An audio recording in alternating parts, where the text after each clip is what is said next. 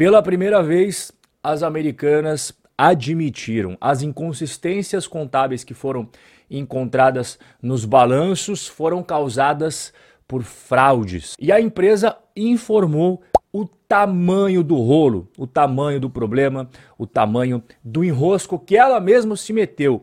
E eu vou começar aqui com o primeiro ponto. Tem mais aqui para frente, a gente vai somar tudo depois e ver quanto que vai ser o valor total, começando com os contratos de verba de propaganda, 21 bilhões e 700 milhões de reais só em questões de VPC. O que, que é essa sigla? São aqueles contratos de verba de propaganda pagos pelos fornecedores a própria lojas americanas para ela fazer o quê? Para ela expor os produtos desses fornecedores em lugares nobres das gôndolas que tem, seja nas lojas físicas e como a gente hoje vive no mundo digital, também dá um espaço nobre dentro do e-commerce, dentro do site das lojas americanas. Então, por exemplo, quando você está nas lojas americanas, você não vai no caixa, não tem um monte de coisa assim que fica ali à disposição na altura dos seus olhos para você, antes de fechar a compra, oh, só deixa eu pegar mais esse negocinho aqui, só deixa. Isso daí aumenta um monte as vendas. E tem outros lugares também nas gôndolas, que acaba sendo lugares mais nobres que fica ali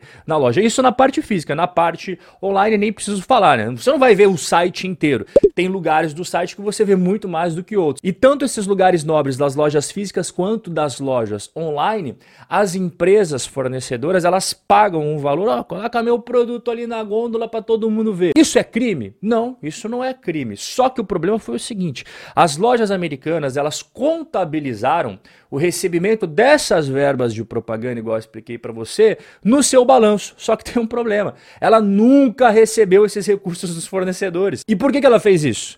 Tudo com o objetivo de inflar artificialmente os seus resultados operacionais. Esse problema específico aqui das verbas de propaganda é 21 bilhões e 700 milhões de reais. Só que quando você considera os juros sobre todo esse valor, o rombo acaba chegando a 25 bilhões e 300 milhões de reais, o que acaba tornando o patrimônio líquido das lojas americanas negativo em 10 bilhões e 600 milhões de reais. Mas não é só isso não, tá? Tem outras coisas aqui também. Esse foi só o primeiro ponto. O segundo ponto é que as lojas americanas também admitiram que para você gerar caixa e dar continuidade nas operações, foi preciso contratar uma série de empréstimos e uma série de financiamentos. E o erro aqui já começa que esses empréstimos, esses financiamentos perante as instituições financeiras, eles foram pegos sem as devidas aprovações societárias. Já começou errado. Mas não parou por aí o erro inadequadamente as lojas americanas, eles contabilizaram no balanço da empresa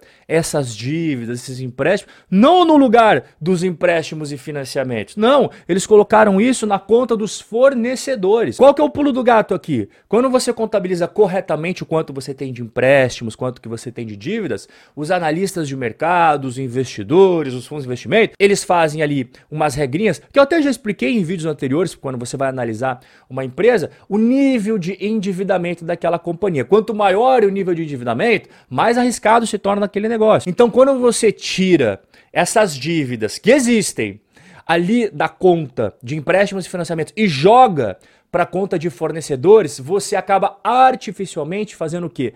Diminuindo a alavancagem da empresa, diminuindo o nível de endividamento da empresa. E aos olhos do mercado, a empresa acaba tendo um nível de endividamento mais saudável, mais tranquilo. Só que o problema é que isso não refletia a realidade. A empresa tinha aquelas dívidas, tinha aqueles empréstimos, só que ela jogou na conta de fornecedores. Este passivo, que foi colocado no lugar errado do balanço, englobava 18 bilhões e 400 milhões de reais no famoso risco sacado, que eu já expliquei o que é lá no vídeo lá atrás das americanas, que eu expliquei quando estourou todo esse problema, mais 2 bilhões e 200 milhões de reais em capital de giro. Isso, esses valores é só do segundo ponto, tá? E se esses valores forem contabilizados de forma correta, que era o que era para ter sido feito lá atrás, o total de empréstimos, o total de financiamentos de curto prazo, ou seja, aqueles que vão vencer em até 12 meses, eles acabam subindo de 3 bilhões e 300 milhões de reais para 23 bilhões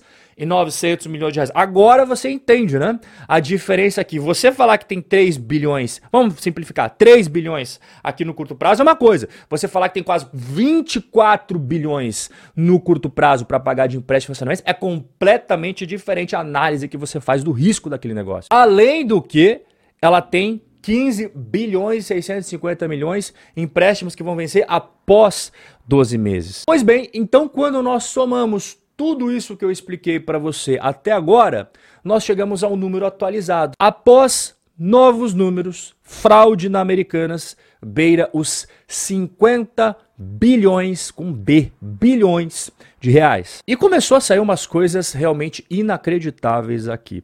O novo CEO das lojas americanas foi prestar esclarecimentos na CPI. Tá rolando uma CPI das americanas em Brasília. E ele falou o seguinte: o Leonardo Coelho Pereira, que é o novo CEO, a fraude das americanas era combinada no WhatsApp da diretoria. Inclusive, eu vou trazer aqui trechos do que ele falou nessa CPI, beleza? A fraude das americanas é uma fraude de resultados. O risco sacado foi o instrumento para criar o lucro artificial e reduzir o custo de aquisição das mercadorias. Ele prosseguiu dizendo o seguinte: a antiga diretoria apurava um prejuízo operacional, que a gente chama no mercado financeiro de EBITDA, de 733 milhões de reais. Ou seja, tinha, na prática, de fato, se fosse fazer tudo bonitinho, prejuízo de 733 milhões de reais. Ok. E eles faziam isso, esses cálculos corretos, num relatório que se chamava Visão Interna. Só que eles faziam outro relatório. Eles faziam um relatório chamado Visão Conselho. E aí como num toque de mágica, aquele prejuízo de 733 milhões não estava mais sendo prejuízo, na verdade virava um lucro, um lucro artificial de 2 bilhões e 900 milhões de reais. Então cá entre nós, né? Entre você ter um prejuízo quase bilionário e você ter um lucro de quase 3 bilhões de reais, meu amigo, a diferença é grande. E para que que serviu todo esse lucro fictício?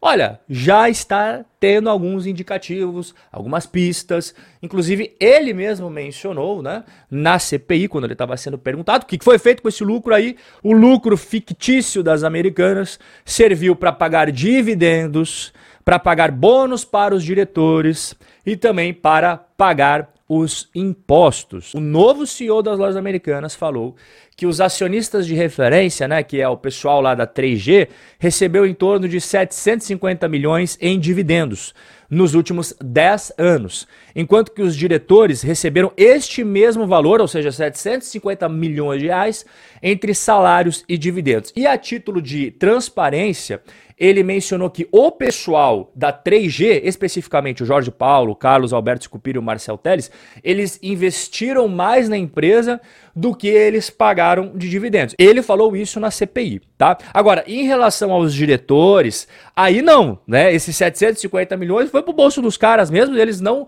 reinvestiram na empresa. Pois é, então a gente tem essa situação atualizada das lojas americanas, é tudo novo, é tudo recente, novas informações, novos números, a gente percebeu que realmente o buraco que lá atrás era grande, na verdade, é muito mais embaixo, situação delicadíssima aqui da companhia e depois que eu te contei tudo que está atualizado, eu quero saber a sua opinião sobre esse problemão que as próprias lojas americanas entraram. Não foi ninguém que fez isso com ela, foi ela mesma que fez consigo própria. O nosso bate-papo de hoje vai ficando por aqui. Um forte abraço e eu te vejo no nosso próximo encontro.